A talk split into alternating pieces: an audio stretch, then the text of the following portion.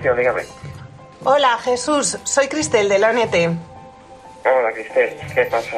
Pues nada, mira, tengo buenas noticias. Tenemos un, un corazón para, para el niño de la urgencia cero. Vale. Te doy datos.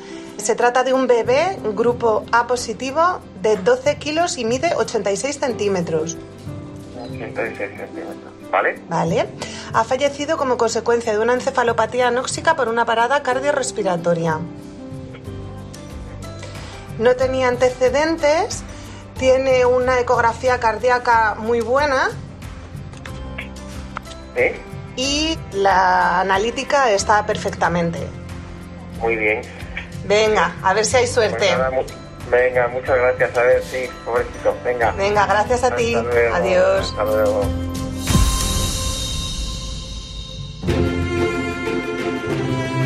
Por fin llega la llamada, tras cinco meses de espera.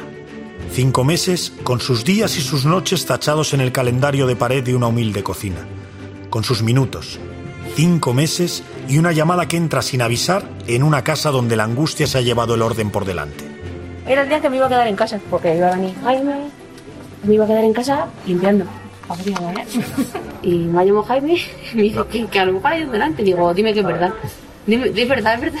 Sí, Yo sí. preparándome para venir. No te importa aplazar la limpieza, ¿no? O sea, no te importa. ¿Cómo reacciona el ser humano ante noticias que lleva deseando que se produzcan un tiempo y surgen en el momento más inesperado? Dime que es verdad, le contesta Ana a su marido cuando Jaime le llama. En este viaje de emociones me di cuenta de que Luca tiene una gran amiga. Se llama Laura Herrera. Es médico en la UCI pediátrica del Gregorio Marañón. Cada vez que Ana menciona a Laura, percibo que se le iluminan los ojos. Me confiesa con emoción cómo protagonizó tres momentos decisivos en la vida de Luca. Cuando Luca ingresó, la primera vez que tuvieron que entubar, entró en parada. Fueron dos minutos de parada que no tuvo más trascendencia, pero claro, para nosotros, pues al final es algo muy impresionante. Y cuando salió la doctora a contárnoslo, pues era una doctora que se llama Laura Herrera. Y cuando la segunda noticia que nos dieron así, que para nosotros también ha sido muy impactante, ha sido el tema del ictus. Cuando le hicieron el TAC y vieron pues que tenía unas dimensiones y que bueno, que era más de lo que esperaban, pues una de las personas que también nos lo dijo fue Laura.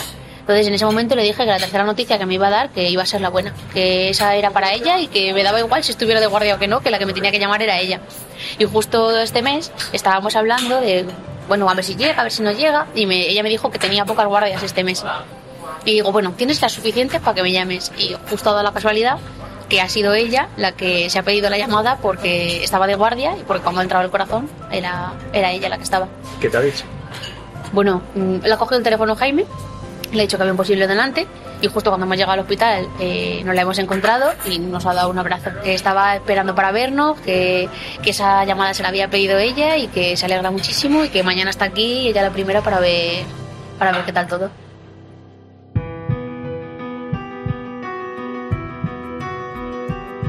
Luca, Historia de un corazón. un podcast original de Cope. Episodio 4. Enfrentarse a la muerte regalando vida.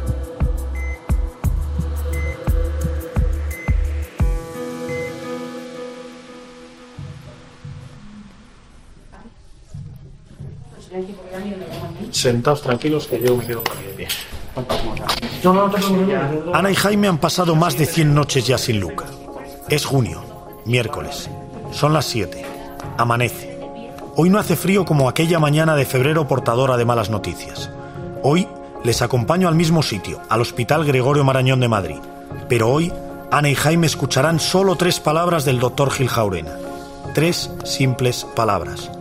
Tenemos, Tenemos un donante para donante.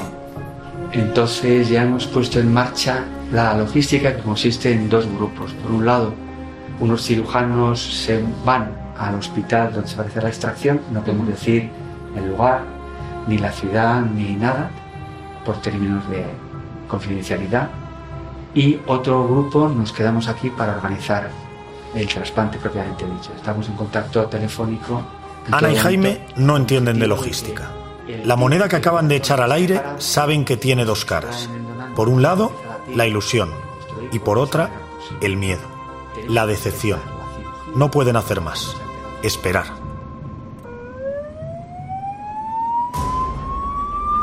Nos subimos a una ambulancia que esperaba con las puertas abiertas y el motor encendido al equipo médico que asumirá la otra parte de este reto. Un nuevo milagro en España. En total, cuatro personas. Ramón y Gregorio, los dos cirujanos. José, el perfusionista. Y Eva, la enfermera. Cuatro personas como tú y como yo, con una diferencia. Ellos serán los encargados de traer el regalo soñado a Luca. No hay tiempo que perder. Cualquier fallo, cualquier error, puede echar por tierra toda la operación. El equipo se mueve con rapidez. No es la primera vez que lo hace. Al año se pueden realizar en España 700 operativos de este tipo. Del hospital vamos a la terminal ejecutiva del aeropuerto de Madrid, rumbo a un lugar cuyo nombre me han pedido que no cite para mantener la confidencialidad del donante. En la pista, un avión nos espera. Es muy pequeño, similar a un jet privado. Solo caben el piloto Amancio, su copiloto, cinco pasajeros y una pequeña nevera azul. Hola Madrid, muy buenos días.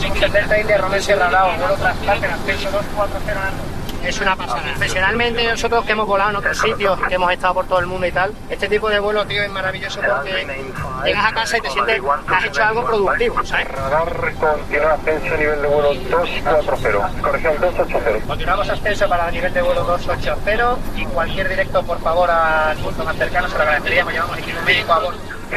En el hospital se ha quedado el doctor Gil Jaurena. Les sigue explicando la operación a Ana y Jaime. Cirugía a corazón abierto con circulación extracorporal. El tiempo que ha estado vuestro hijo desde la primera cirugía hasta ahora... Cuando una madre escucha que van a operar a su bebé de nueve meses a corazón abierto, se lleva la mano al pecho, como si quisiese proteger el corazón de Luca tapando el suyo. Imagínate la escena. Una consulta minúscula y tan solo una mesa separando al doctor de Ana y Jaime. Mientras Ana no quita su mano derecha del pecho, observo que Jaime está muy nervioso. No para de dar vueltas a su alianza compulsivamente. Qué paradojas tiene la vida, ¿verdad? El mismo anillo que Ana le puso un 7 de marzo de 2020 en la pequeña localidad madrileña de Valdilecha, tras pronunciar en los votos aquello de... Yo, Ana, te recibo a ti, Jaime, para ser mi esposo en la salud y en la enfermedad. La cabeza de Jaime se llena de recuerdos. Los cinco años de noviazgo, la ceremonia solo dos años antes. No se separa de su alianza, como si así se uniese aún más a su mujer y a su hijo. Escuchan, pero no prestan atención. Físicamente están en la consulta del doctor, pero sus corazones viajan en un avión en busca de otro. Este más pequeño. Este para su pequeño, para Luca. Soy los mejores en esto, así que... Bueno, gracias por la confianza y Yo se lo dije, me digo, mira, digo, no le podemos dar otra cosa, os podemos dar todo nuestro agradecimiento, os podemos dar una caja de bombones, pero lo que más te puedo ofrecer, que más vale, es mi confianza. No Pues- te puedo dar otra cosa más valiosa en el mundo que decirte, mira, te dejo a mi para, para nosotros es lo más difícil de conseguir. Ahí. Bueno, gracias en cualquier caso. El equipo de extracción ya ha llegado a su destino y prepara todo en el quirófano. Pero hay una palabra que mete prisa constantemente. Isquemia. El tiempo empieza a correr desde que queda parado en la nevera y empieza a correr el tiempo isquemia, ¿no? Es el que tiene que ser en teoría menos de cuatro horas puede. Isquemia, el tiempo que el corazón está sin riego sanguíneo, parado, fuera de su hábitat, como un pez fuera del agua. Esa prisa ya llegará, pero antes el único momento de pausa, el más triste sin duda de toda esta historia. El momento de una despedida, precedida de una de las decisiones más importantes que un ser humano puede tomar en su vida. Despedirse para siempre de su bebé antes de retirarle la máquina que le mantenía vivo sin vida. No hay consuelo, pero al menos han regalado esperanza. Esos padres nunca conocerán a Ana o a Jaime, ni a Luca. Bueno, solo lo podrán hacer si escuchan algún día este podcast, si escuchan cómo se tranquiliza mutuamente el equipo de extracción justo después de enmudecer con su despedida. El director es un síndrome de Barth, él hizo microepatía con un mes y medio de vida y llevó cinco meses de, con infección ventricular. Izquierda. Ah, lleva cinco meses pobre ahí. Y cada vez que vamos a ver el circuito se tapa así con esa buena mano. ¿verdad? Sí, sí, Pues ojalá, sí, ojalá que sea bueno y le vaya bien, porque pobre lleva mucho tiempo. El viaje más importante para Ana ha comenzado.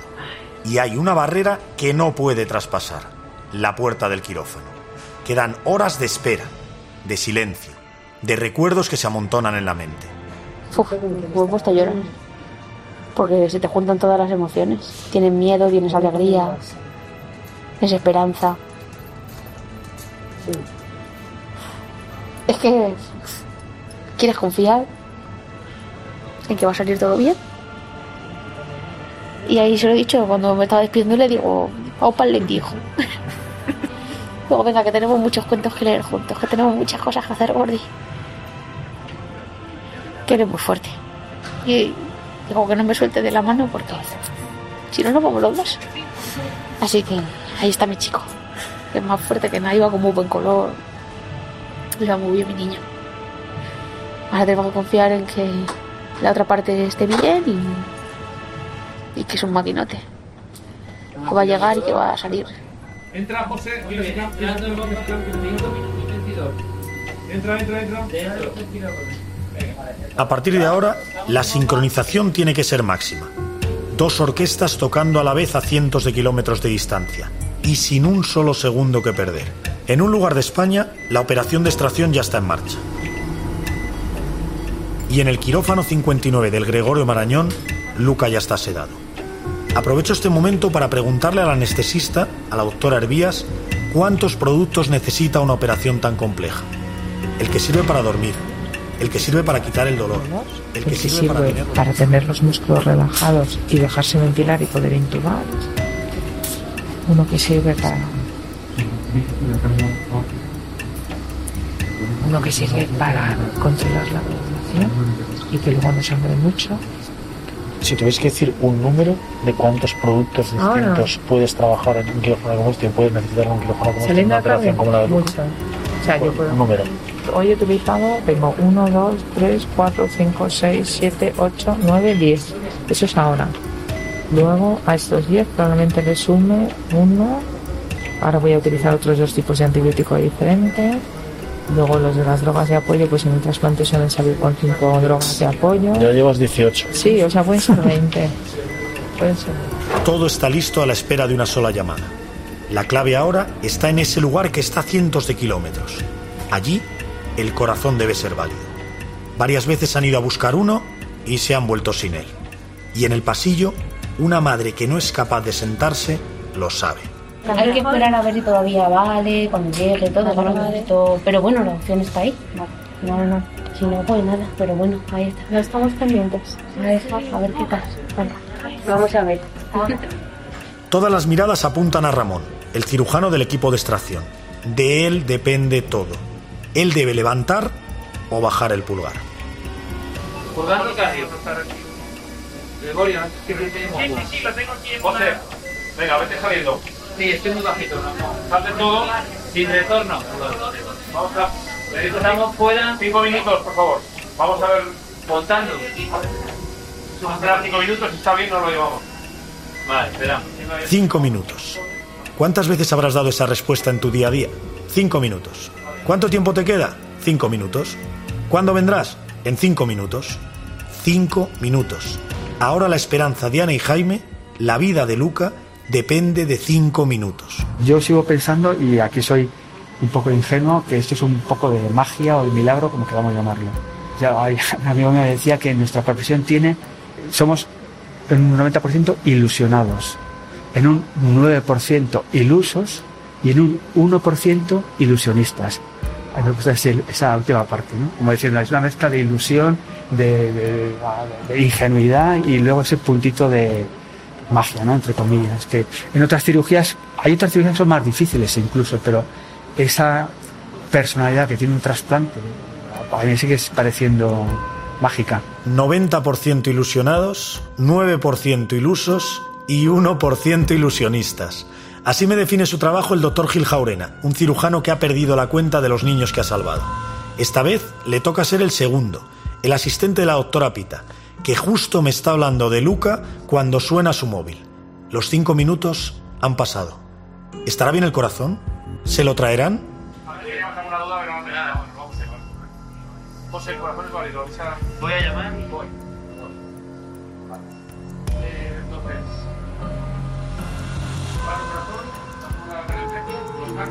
¿Quién es Luca? ¿Qué es lo que le.? Vamos a ver importante. Una cosa.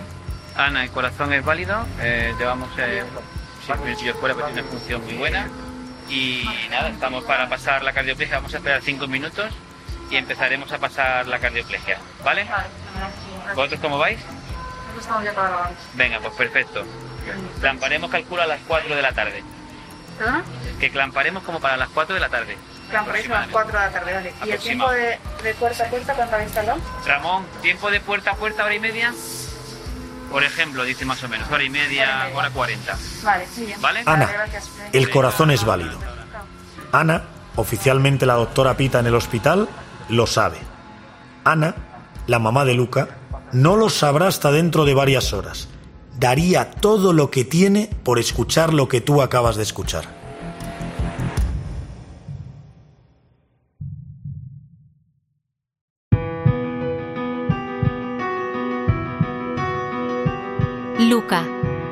Historia de un corazón. un podcast original de Cope.